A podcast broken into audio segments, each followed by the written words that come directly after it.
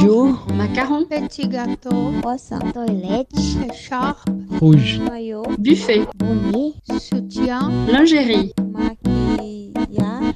Abatture. bâton, Cascole. en français. Votre goûter parfumé à la langue française.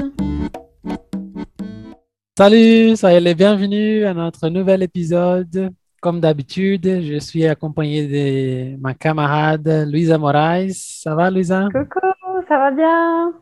Et aussi aujourd'hui, nous sommes accompagnés de Marina Duarte, elle qui a commencé ses études à l'Université fédérale de Minas Gerais. Elle a fait aussi, elle est aussi docteur en histoire à Paris 7 et aujourd'hui elle fait un postdoct- elle est postdoctorante en sociologie et santé publique à Paris 8. Et c'est avec elle qu'on va mener une belle conversation aujourd'hui. Alors, Marina, ça va? Ça va, bonjour Adrien, bonjour Louise, ravie Mhm. d'être ici avec vous. Oui, nous aussi. Alors, Marina, qui es-tu à la queue de la boulangerie? C'est-à-dire, comment tu te présentes au monde? Bah, je me présente euh, au féminin, moi je suis Marina, et puis euh, je bosse à Paris, j'ai fait une recherche à Paris, j'habite à Paris depuis assez longtemps, depuis dix ans. Parfois je rentre au Brésil, du coup en fait je suis plutôt une voyageuse. oui. Alors, Marina, à partir de, de ton travail, n'est-ce pas? Donc, euh, de ta recherche, de tes recherches en fait, comment le, le, le grand sujet, n'est-ce pas, qui, qui tu étudies, c'est, ce sont les travestis. Hein? Donc, euh, alors, je peux dire ça en français?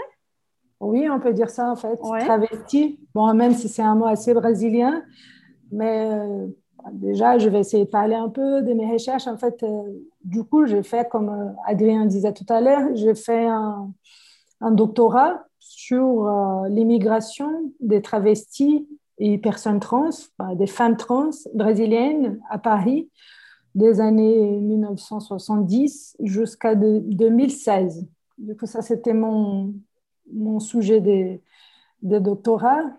En fait, euh, les titres s'appellent euh, Splendeur et misère des travestis brésiliennes à Paris. Du coup, j'ai j'ai volé un peu les titres de Balzac, Splendeur et misère des courtisanes. Jamais lu ces livres, mais de toute façon, c'est dans mon titre de, c'est dans le titre de ma thèse.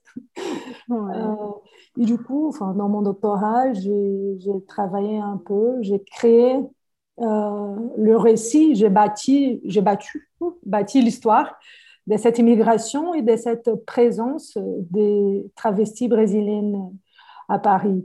Bah, C'était bah, bien que tu, tu as demandé sur le nom, parce que travesti, en fait, c'est un nom qui, qui est la première génération des travestis brésiliennes se reconnaît.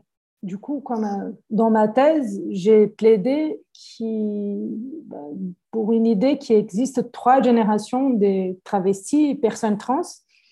Et c'est plutôt la première génération qui se reconnaissait en tant que travesti. J'ai continué à utiliser ces noms dans ma thèse parce que le sujet principal, c'était la première génération.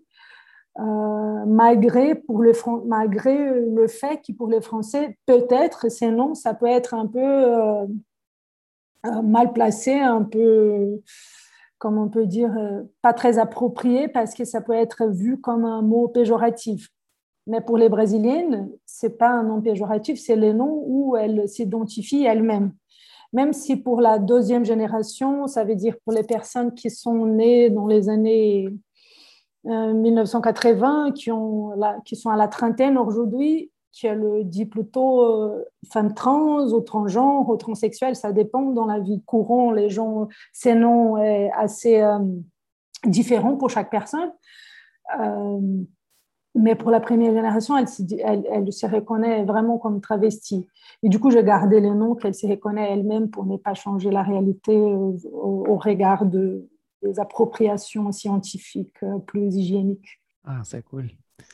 En fait, c'est Raissa qui, a parlé de, toi, hein. Euh, qui était ici. Et dès qu'elle a parlé de ton sujet de recherche, on s'est un peu étonné, on ne savait même pas euh, que quelqu'un avait déjà fait un- un- une étude pareille. hein. Et une chose que je me suis demandé tout de suite, c'est comment ce sujet travesti exactement est apparu dans ta vie? Par exemple, tu étais une jeune étudiante à FMG et du coup, tu as dit, bon, je vais à Paris étudier les travestis qui sont, qui sont allés. Comment t'es arrivé à ces... Non, Pardon, Oui, on te demande ça justement parce que aujourd'hui c'est un sujet qu'on on parle tout le temps. Ah oui, donc, oui, c'est- carrément, c'est- récent, ouais. Donc, mais si on pense à 10 ans avant, c'était pas quelque chose de très. Oui, j'ai- enfin, bah, déjà, avant, il faut dire qu'il il va falloir écouter le podcast d'Eraïssa parce que c'est, c'est, elle est superbe, c'est une, c'est une grande amie, elle, est vraiment intelligente, cette fille. Euh, et puis, euh, pour les travestis, en fait, c'était un peu par hasard. C'est vrai que mon, j'ai créé ce projet en 2013. Euh, Aujourd'hui, c'est un sujet assez, euh, assez courant, au moins à l'université ou dans les milieux militants euh, féministes. On, on les trouve. C'est un sujet euh, important et, aussi à la mode. C'est important d'en parler, ça vraiment. Mais à l'époque, en fait, je faisais un master à, à UFMG en théorie de l'histoire. En fait, j'ai étudié un philosophe assez conservateur, il s'appelait Paul Ricoeur. Et Ah du oui. coup, en fait, euh, je, comme elle était assez conservateur, j'ai essayé de faire un, un débat, une discussion avec Michel Foucault. Et du coup, ma thèse, euh, ma, ma mon mémoire de master, c'était un dialogue entre Paul Ricoeur et Michel Foucault. Et à l'époque, je ne parlais pas du tout français. Et du coup, j'ai pris un peu de l'argent que j'avais de côté. Je suis partie à Paris pour faire un cours de français, euh, pour pouvoir lire euh, Paul Ricoeur et Michel Foucault euh, en, français. Et ben, c'était à Paris. Ben, quand je suis arrivée à Paris, j'ai tombé amoureuse de la ville je me suis, tout, je me suis tout de suite dit que j'allais essayer de faire un doctorat là-bas. Ben, j'ai dit là-bas parce que je suis à Belo Horizonte à ce moment. Je rentre à Paris euh, demain. Et puis, comme euh, enfin, c'était pas quelque chose que j'avais prévu avant, mais Foucault à l'époque, je lisais un peu l'histoire de la sexualité, même si c'était pas vraiment mon sujet de master, mais Foucault, il a des études euh, sur les corps, sur les sexes, sur la, sexualité, pardon, pas sur les sexes. Ben, un peu de côté, j'ai commencé à feuilleter un peu les livres de Butler sur les troubles dans les genres. C'était un livre qui a été traduit en français assez tardivement, en 2005. Et ben, j'avais, je sais pas, j'avais le sujet du genre dans ma tête. Et un jour, j'ai, je me suis promenée à Pigalle parce que j'ai habité à Pigalle à l'époque. J'ai vu une, femme trans péruvienne qui traînait dans la rue. Et elle bah, ça a attiré ma attention. Et en fait, il y avait plusieurs. Du coup, euh, c'était quelque chose que j'ai vu dans la rue. Et j'ai fait une petite recherche et j'ai découvert à l'époque qu'il y avait une petite vague migratoire brésilienne dans les années, dans les années 80. Euh, mais c'était un, c'est un petite vague euh, en termes de nombre, mais elles ont fait euh, dans les années 80 un petit bruit à Paris parce que les Brésiliennes, les Brésiliennes elles, étaient, elles sont, se sont devenues assez connues parce qu'elles avaient un style de vie euh, un peu spectaculaire.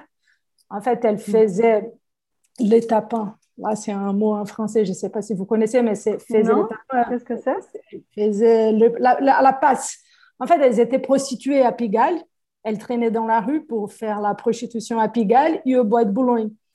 Mais Ah. c'était assez nombreuses. Enfin, je ne sais pas, à peu près 500 000 personnes qui étaient dans la rue à cette époque.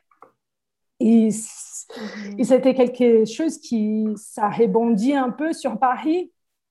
Il a eu même une- un glissement sémantique où les noms travestis, c'était euh, synonyme des Brésiliennes à l'époque. Quand on disait les Brésiliennes, les gens entendaient euh, les travestis. Ben, c'est Voilà. quelque chose qui reste ju- jusqu'à aujourd'hui, en fait. Mais c'est là, là, à cette époque, c'était fin, fin, fin des années 70, euh, début des années 80, où il avait ce moment de gloire des travestis brésiliennes à Pigalle et au Bois de Boulogne. Et du coup, je cherchais un peu cette histoire, j'ai créé un projet, ça a marché et je suis partie à Paris pour, en fait, pour faire un- un- bah, une recherche sur cette histoire. Ça, c'est le début. Ah, mais c'est cool. Mais à 2013. cette époque-là, même, mais à ce- mais à cette époque-là, tu as, bon, tu as commencé à découvrir, à connaître des personnes alors, avant de rentrer au Brésil? Non, non, là, j'ai fait juste euh, une recherche euh, euh, dans les journaux, des recherches euh, bibliographiques. J'ai pas eu vraiment l'opportunité de connaître les gens euh, vraiment. C'est, euh, le projet, il, il était basé vraiment sur euh, des documents d'archives. C'est pour ça que c'était assez précaire parce que c'est pas possible de créer cette histoire sans parler vraiment avec les, les personnes concernées. Mais bon, ça a marché quand même. C'est peut-être parce qu'il n'y avait pas à l'époque, il n'y avait pas beaucoup d'historiens qui bossaient, qui travaillaient, désolé, euh, langage informel, Non, qui sur. Euh. Les qui auditeurs, travaillait sur les bosser, c'est synonyme, oui, c'est Ouais. synonyme de travailler, oui, bosser. Non, en fait, je suis curieux en ce moment quand tu parlais, je, je t'écoutais, je t'ai trouvé très belle l'histoire en fait. C'était une chose euh, qui est venue à, à partir de ton regard même sur la ville hein, de Paris, un regard brésilien, sur- bon, regard brésilienne surtout sur la ville de Paris, hein, parce que j'imagine toi comme brésilienne avoir ces synonymes et je sais pas comment euh, dans ces premiers contacts, qu'est-ce que tu as senti quand tu as, découvert? Euh, moi, je ne savais pas ce- cette chose de synonyme de travesti, c'était un synonyme de brésilienne. Et bon, en fait, il y a deux questions. Que- comment tu t'es Oui. senti quand tu as découvert ça? Et après, il n'y avait pas de travestis françaises ou c'était une question de leur manière de se porter, que c'était un peu différent des brésiliennes? Je ne sais pas si tu sais, mais c'est... Ah Oui, non, mais c'est une bonne question parce que oui, c'est une bonne question. Euh, pas comme les Brésiliennes, en fait. Ça, c'est quelque chose que je travaille un peu. Je, je vais essayer de répondre les deux questions, mais la dernière elle est plus facile parce que je, Oui, oui. comme c'est, parce que je travaillais euh, dessus. Oui, enfin, il- bah, là, en fait, là, je vais remonter un peu l'histoire. Oui, il y avait des travestis. Là, on peut dire qu'il y avait euh, des transsexuels. Si on va, ne se reconnaissaient pas comme travestis. Mais en fait, je ne sais pas si vous connaissez l'histoire des coccinelles. Euh, c'est la, c'est la les stars des, des personnes, enfin, c'est les trans des années 50 à Paris. En fait, à Paris, il y avait euh, dans les années 50, dans les années 50, surtout un cabaret trans qui été assez important et qui a fait un peu l'histoire et qui avait des échos dans le monde entier, en fait. S'appelait le Carrousel de Paris, où Coccinelle, par exemple, était la grande star. Elle, elle, elle était... En fait, on voit Coccinelle dans des couvertures des magasins brésiliens dans les années 60, quand elle, elle, elle est venue faire un tour à, à, à São Paulo. Dans sa, bio, dans sa biographie, elle disait même qu'il y avait de la foule dans la rue qui l'attendait, qui a crié son nom. En fait, euh, oui, il y avait des, des, femmes trans, des femmes transsexuelles dans ces cabarets, comme euh, Coccinelle, Bambi. En plus, il y a un documentaire assez, un documentaire assez beau sur euh, Bambi. C'est une femme, je pense qu'elle est algérienne en fait, mais elle a fait sa, son succès au Carrousel de Paris. Elle est une femme trans. Elles ont, toutes les deux ont fait l'opération euh, chirurgicale à Casablanca, Casablanca, au Maroc. À l'époque, c'était là-bas qu'ils faisaient ce genre de chirurgie. Ben oui, pour ta question, il y avait les personnes trans, les femmes trans dans ces cabarets, mais il n'y avait pas autant de personnes, des femmes trans, travesties dans les rues en train de, en train de faire le, la prostitution. Et en plus, les Brésiliennes, elles avaient tout un, un, un style assez particulier parce que, parce que la féminilité brésilienne, elle est connue comme une, une féminilité assez extravagante. Mmh. Et les travestis brésiliennes, elles, elles se sont appropriées de ces, de ces féminilités brésiliennes, qui est assez connue dans le monde entier. Et elles, en fait, elles, elles, elles se sont appropriées, un peu subverties de cette féminilité. Euh, et c'est comme ça qu'elles ont créé son succès dans les rues de, Paris. En fait, euh, il y avait des, personnes trans, mais pas dans cet style qui a à l'égard des Français. Je pense qu'il y avait aussi une attirance par rapport à l'exotique. C'est quelque chose d'exotique qui est, arrivé dans les rues de Paris, en fait. Oui. En plus, parce qu'elles utilisent à cette époque, euh, euh, c'était quelque chose qui n'était pas très courant dans, les, dans le monde français. Euh, les Brésiliennes, euh, elles dominaient elles, les savoir-faire de, de faire des injections de silicone industriel euh, l'un aux autres. Et du coup, elles avaient vraiment des, des formes assez, assez Voluptueuse. vas-y. voluptueuses. C'est ça. Ça me manque, ça m'a échappé le mot. Bah, c'était quelque chose de particulier dans les rues de Paris dans les années 80. Euh, et ça, ça, ça a attiré l'attention. Les mots brésiliens, ils venaient euh, beaucoup, beaucoup dans les journaux. Pas, pas souvent d'une manière, bon, assez souvent d'une manière pas très gentille, en fait. Oui, Parce qu'en fait, là, j'ai essayé de parler dans, dans ma thèse, comme je vous le disais, euh, c'est splendeur et misère, en même temps qu'il y a un- toute un- une réussite dans cette immigration, la réussite de ces personnes qui ont, qui ont vraiment euh, réussi à, à- à garder un peu de l'argent pour voyager, pour faire un voyage assez long, et- et arriver à Paris, une ville très chère. Et bah, en même temps, il a tout, euh, toute la misère qui entoure aussi cette, cette histoire. Et en fait, c'est... Non, le titre, c'est... je pense que c'est parfait. hein. Et ce titre, je pense qu'il peut être la devise de la ville de Paris, peut-être. Balzac, oui, il est, il est- il est- il- est pas... Il est malin, Balzac. En fait, euh, je, je vous ai dit euh, comment j'ai vu une travestie pour la première fois. Mais contact. oui. pour euh, la rencontrer vraiment, pour euh, essayer de parler avec elle et pour m'approcher de cette communauté, c'était par les biais d'une association qui s'appelle euh, Prévention Action Santé pour les transgenres. C'est une association située au 10e arrondissement de Paris, rue Lafayette. Donc, rue Lafayette, c'est connu. Euh, C'est quoi, pardon? Rue Lafayette, bah, c'est la galerie, c'est la même, c'est la même rue de la Ah galerie. oui. Ah oui. Et puis, c'était là- là-bas, une fois que j'ai réussi à. Je, je suis devenue euh, bénévole à l'association. C'est une association qui a été créée par une Brésilienne, par une Brésilienne en fait. Elle s'appelle Camille Cabral. Et puis, je vais même vous donner. Il a un documentaire sur sa, sur sa personne. Ah oui. Euh, et puis, euh, c'était à partir de, de l'association où j'ai pu vraiment parler avec euh, les, les travestis, les femmes trans, et connaître vraiment euh, les personnes. Et pour- là, là-bas, j'ai pu les, les interviewer, mais plus que ça, de, de les côtoyer pendant plus de, de sept ans. Finalement, à la fin même, j'ai travaillé là-bas, j'étais salariée à la fin. Parce Ah que oui. moi, je suis restée pendant plus de sept ans dans l'association. Mhm. Ah, c'est parfait. Alors, Marina, pourquoi euh, ces femmes-là, aux années 60, 70, pourquoi elles ont choisi la ville de Paris? Alors, ça pourrait être une autre ville dans le monde entier. Et alors, pourquoi Paris? Pourquoi Paris? Euh, Paris, c'est vraiment une ville où euh, il y avait des échos du cabaret trans, comme je vous ai dit. par exemple, il y a les cabarets trans dans les années 50, où il y avait Coccinelle, il y avait des stars, des, femmes trans qui étaient connues euh, dans le monde. En fait, il y avait des, reportages euh, au Brésil sur ces personnes qui ont connu un succès énorme dans les cabarets.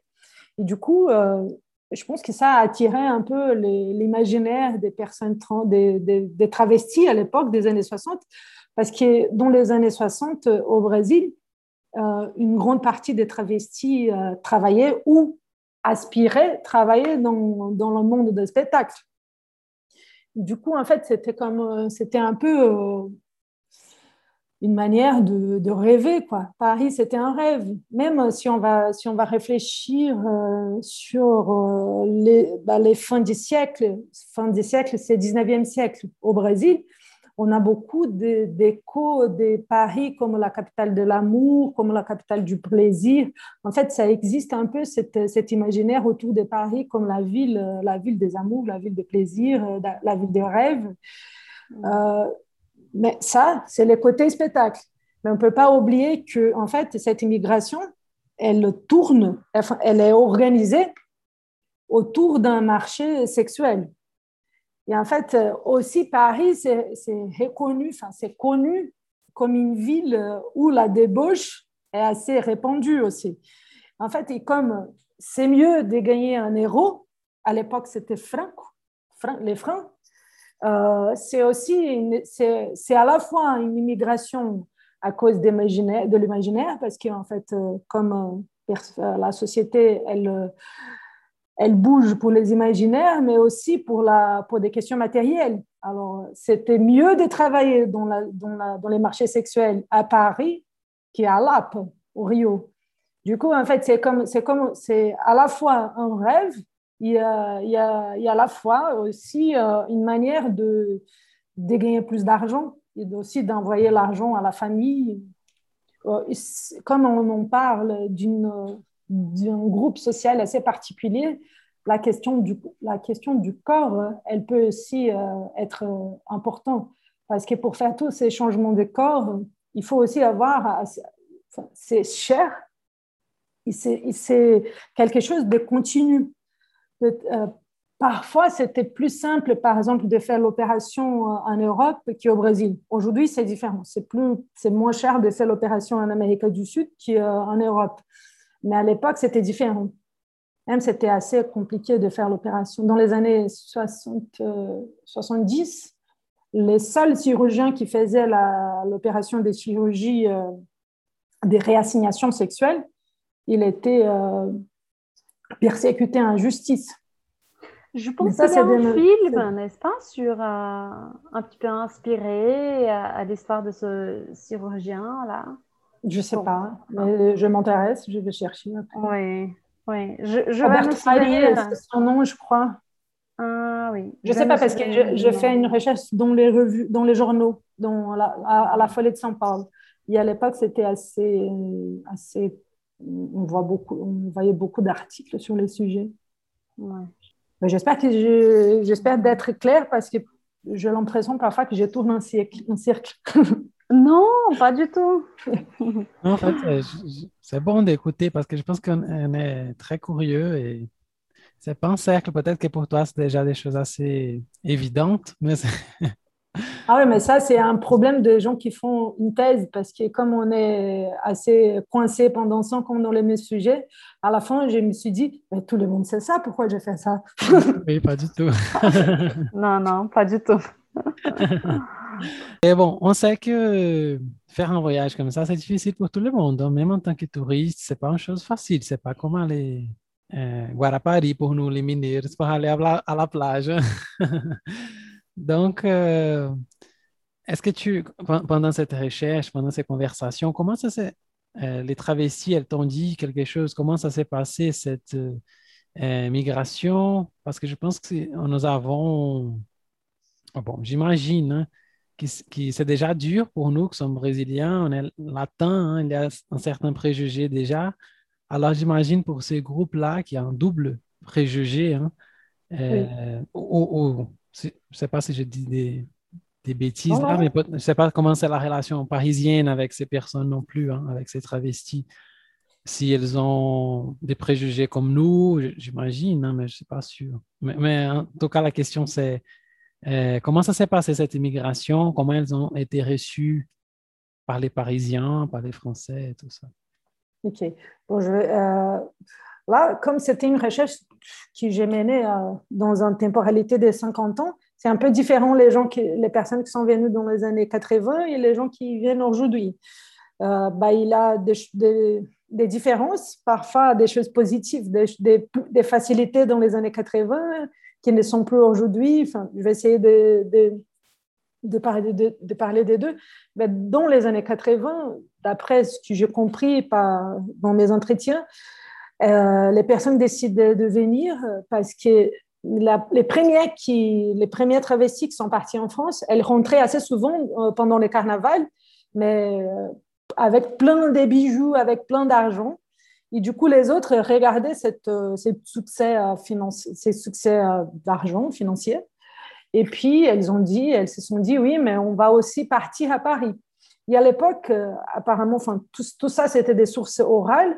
Et elle disait que c'était un peu compliqué parce que les gens, même de l'aéroport, ils ne comprenaient pas trop ces, ces personnages qui arrivaient en fait parce que enfin c'était là on va dire là c'est vraiment des années 80 les sujets c'était pas du tout répandu personne connaissait vraiment les travestis brésiliennes même les transgenres. Et, du coup bah, c'était comme elle disait que c'était bah, que les gens étaient plutôt étonnés mais qu'ils n'avaient pas beaucoup de difficultés pour entrer à Paris.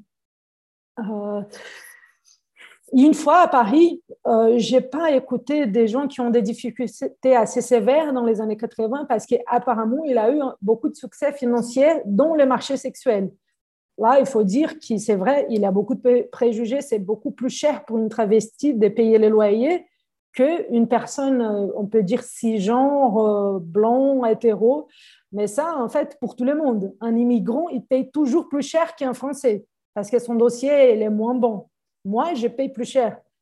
enfin, mais je, paye plus cher. Mais, si, mais les gens qui ont plus de, facteurs de discrimination sociale, elles payent à chaque fois plus cher. Du coup, une travestie qui, est, qui a une euh, discrimination des genres, des nationalités, parfois des races, de, des sexualités, en plus du, son boulot, c'est dans son travail, que c'est un travail sexuel, là, ils ont une, des additions des préjugés qui, ça finit pour un loyer hyper cher. Euh, du coup, ça, ce sont des difficultés, mais elles viennent à Paris, pour répondre à ta question, normalement, une personne amène l'autre.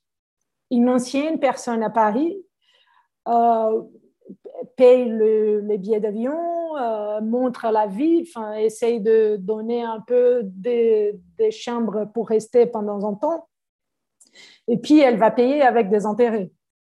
C'est pas, enfin, c'est, on peut dire que c'est plus ou moins, enfin, ce sont des bricolages d'exploitation. C'est pas un réseau des, des, des, proxénètes, mais en fait, une personne amène l'autre dans une négociation qui parfois c'est une négociation euh, une négociation euh, des personnes, euh, enfin, une, bonne négociation. Parfois, il y a des disputes, parfois, il y a des violences, ça dépend.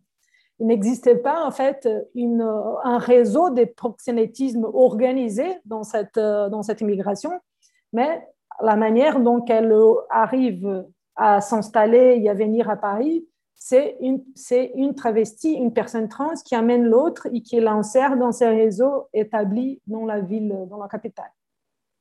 Ça, c'est toujours, toujours comme ça, même dans les années 80 jusqu'à aujourd'hui. Après, il y a des questions euh, plus particulières qui changent, mais euh, globalement, c'est un réseau, c'est un réseau d'immigration. Ça, c'est un peu un classique de, des réseaux d'immigration mondiale.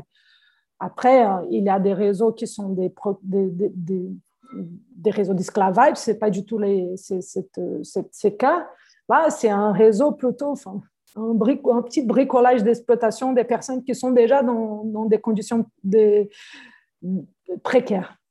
Oui, tout à fait.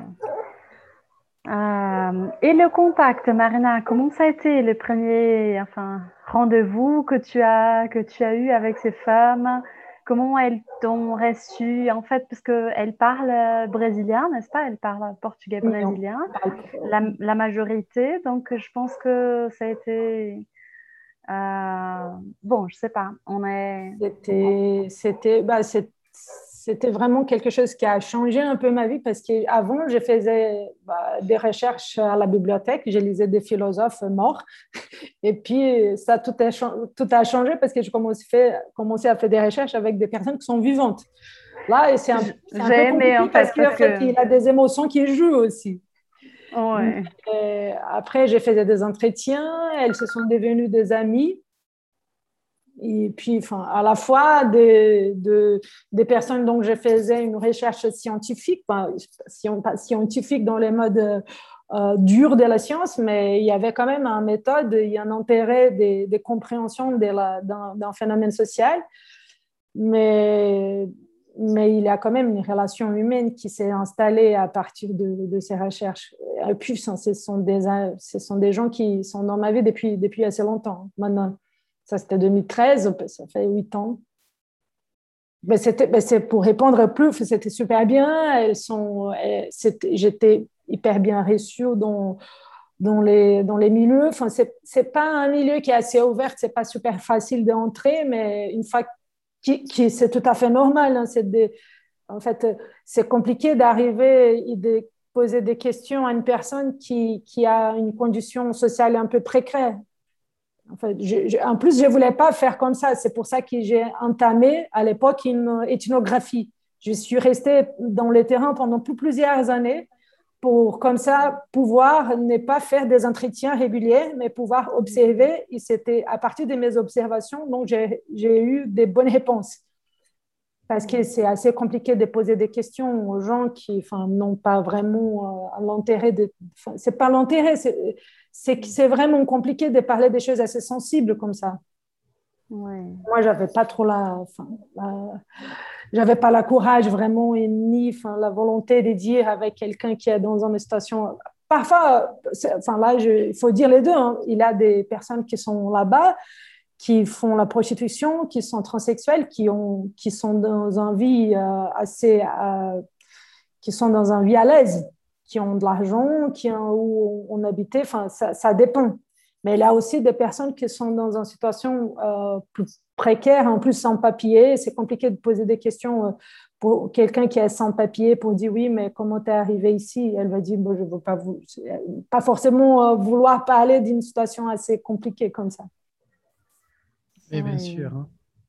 Euh, en fait, euh, même euh, moi qui suis cisgenre hétéro, je suis pas blanc, mais quelqu'un va venir me demander des choses comme ça, je vais dire, qu'est-ce que tu fais? Pourquoi tu me demandes? Oui, c'est. C'est toujours bizarre. hein, de- En plus, euh, on veut pas vraiment. et je crois que les gens, c'est normal et c'est compréhensible. Moi, moi, je- quand ça craint un peu de donner des informations quand tu es dans une situation euh, qui peut te- qui qui est pas dans la légalité normale, légalité euh, sans, papier, dans un boulot qui est pas régulier.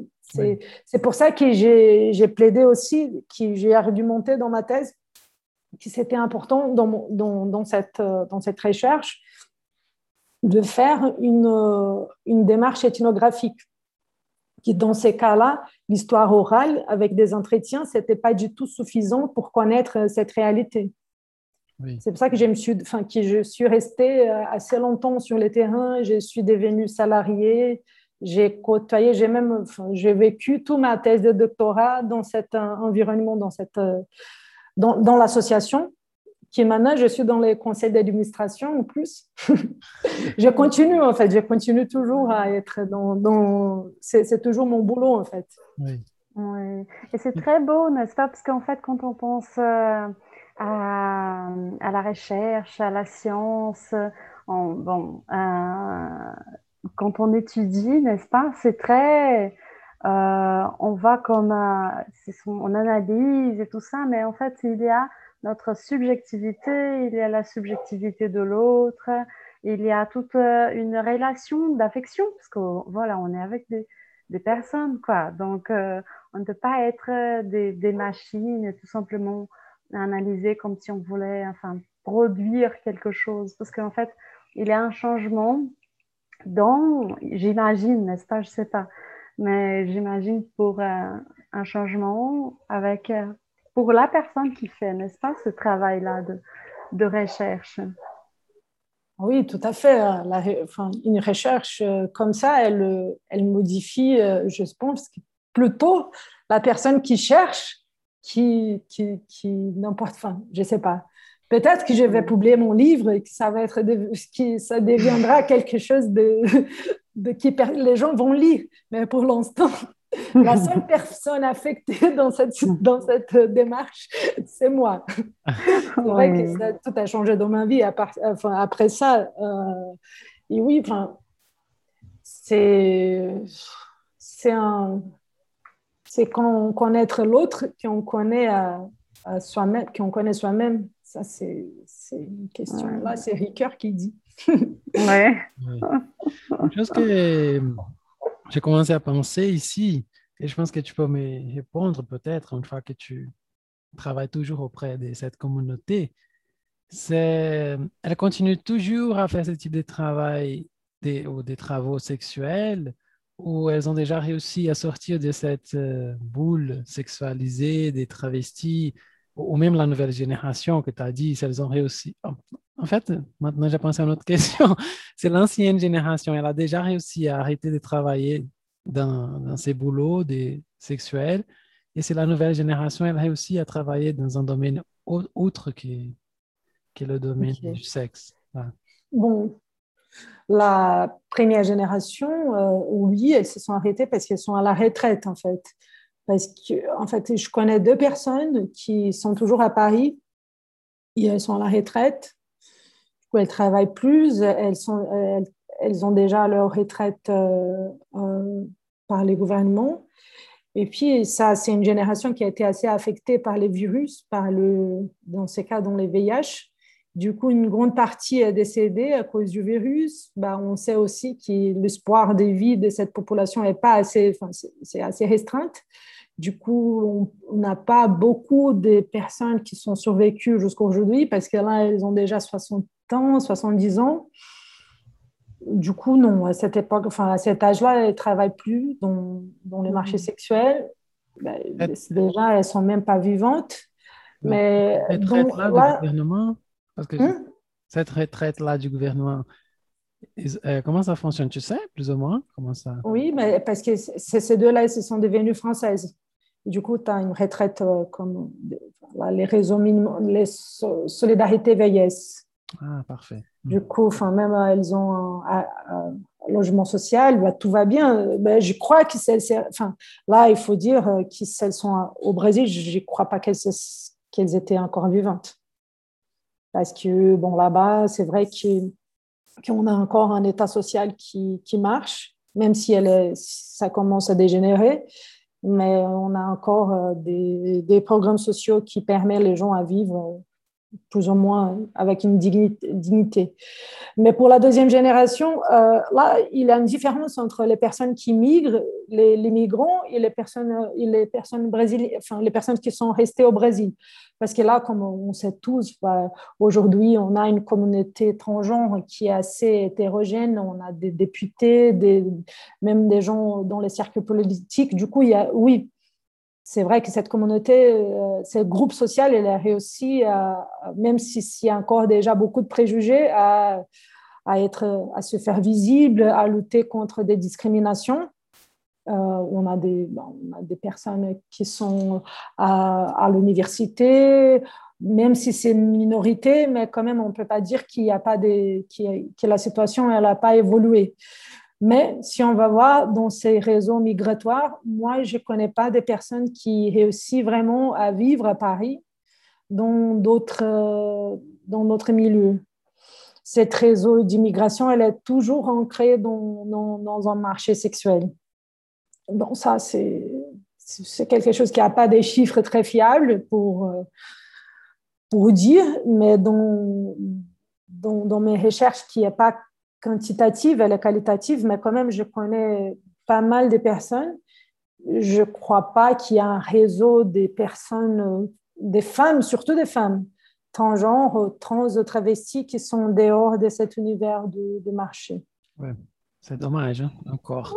Une chose que, que je ici aussi, c'est parce que quand on fait un projet de recherche, en général, on va créer des attentes, hein, même sans, je pense que c'est nécessaire de créer des attentes pour le travail. Hein, quand on va faire le projet, on va dire qu'on espère euh, vérifier ça ou cela, ou je ne sais pas quoi. Euh, et est-ce que tu. Euh, Qu'est-ce que tu attendais avant de commencer le projet, avant d'y arriver sur le terrain vraiment? Et bon, qu'est-ce que t'a surpris au moment? Est-ce que tu as eu des attentes qui ont complètement passé à côté de la réalité ou comment ça a été cette relation de tes attentes avant de connaître la situation et au moment même quand tu étais là-bas sur, sur terrain? Oui, euh, en fait, ma relation avec euh, les personnes dont j'étudiais, c'était une bonne, c'était une bonne euh, surprise. Je ne pensais pas qu'à la fin, j'allais être comme quelqu'un qui était salarié à, la, à l'association, même si j'avais une relation de, de proximité assez, bah, des liens assez forts avec ces personnes. Et puis, après, ce que j'attendais pas, que c'était si douloureux de faire un doctorat. C'est en fait, on, on je sais pas, c'est assez solitaire en fait. C'est très très solitaire. Et puis on, on faillit de laisser tomber plein plein plein des fois. Et puis on laisse tomber, de laisser tomber. Bon là, c'était vraiment dur. Mais... Ouais. En plus, je sais pas, à l'époque, il y avait beaucoup d'étudiants, enfin, quand les gouvernements brésiliens ils, soutenaient la recherche, c'est plus le cas, mais il y avait pas mal de Brésiliens qui étaient à Paris. En fait, on avait une association qui marchait bien. Moi, j'étais présidente à l'époque. Elle s'appelle APEB. Et puis, s'il y avait des gens, s'il y a des gens qui, qui vont à Paris, mm. je ne sais pas. Maintenant, c'est hyper compliqué. Je ne sais pas si vous savez, mais même les, les frais de, des masters, ils ont augmenté dix fois pour les, pour les, pour les immigrants hors euh, Europe. Du coup, je ne ah, sais pas, je pense qu'on est, on était les dernières personnes qui ont fait des études en France. Euh, et puis, bon, les attentes, c'était ça, en fait. Je ne savais pas trop, en fait. C'était un peu une c'était un peu quelque chose qui, je ne savais pas trop comment ça allait finir mais ça marchait en plus. Bon, j'ai soutenu, c'était important. Enfin, à la fin, tout ce qui est important, c'est de, on finit pas, enfin, on lâche, parce qu'il y a un travail, bah, comme peut-être vous savez, en fait, on lâche, on finit pas, on dit ok, c'est bon, on finit. Ouais. Euh, ben, en, tout, en tout cas, c'était une bonne expérience. Oui, et je pense que ta, ta, ta contribution, elle est énorme parce que 2013 au Brésil, si on pense au contexte politique du Brésil, on a, on a eu les grandes manifestations, n'est-ce pas 2013, et donc alors des manifs que tout le monde est sorti, mais qu'on ne savait pas qu'on allait, enfin, comment est-ce qu'on dit ça Donc, de Dilma, elle est sortie. Euh... Coup d'État? Elle a été... Coup d'État, en fait. oui, voilà, et donc, euh, on, on, ne savait pas qu'est-ce que qu'est-ce qui reste passé? donc, euh, j'imagine qu'après ça, donc, et tu étais là, donc en France. Donc, euh, le travail que tu as commencé, ça, ça, je pense que ça a beaucoup aidé les, les étudiants qui sont, qui sont partis après. Oui, quand je suis partie, en fait, c'était 2011. Parce que je suis allée pour faire un cours, c'était le cours de, de civilisation française à la Sorbonne, comme je disais au départ de notre conversation. Je suis partie pour faire un cours de français. Et du coup, je suis rentrée juste pour soutenir mon master. Et c'était euh, c'est pile à l'époque des manifestations. Du coup, j'ai honte, mais je suis pas allée à la manifestation parce que j'ai bossé pour finir mon master. Et, ben, après, je suis partie le lendemain de ma soutenance. Et ben, c'était comme ça. Mais quand je suis partie, en fait, on était, on était 2011, même 2013, on était les pays du futur. Pour rentrer, on est les pays du, du, bah, du passé, de l'âge moyen.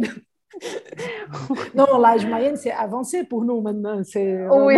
on, est, avant ça. Oh oui, ah, mon Dieu, oui. Mais quel cauchemar, hein? Il faut que tu refasses cette route vite pour qu'on puisse changer encore. Hein. oui.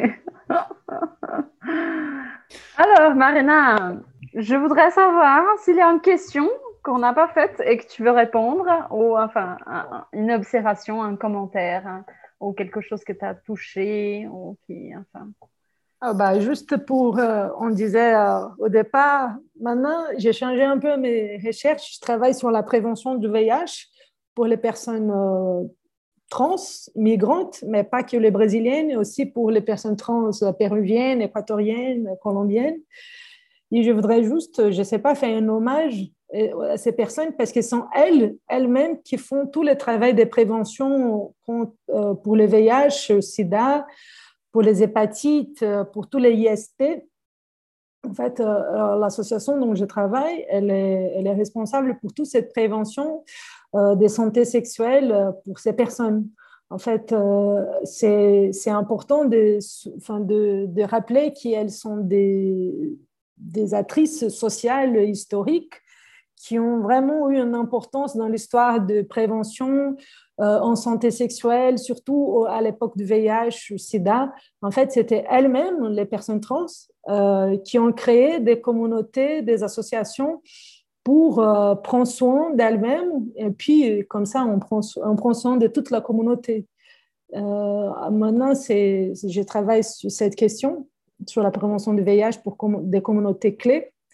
Ben, et la, communauté transgenre, travailleuse du sexe, c'est une communauté clé qui est très vulnérable euh, à l'infection.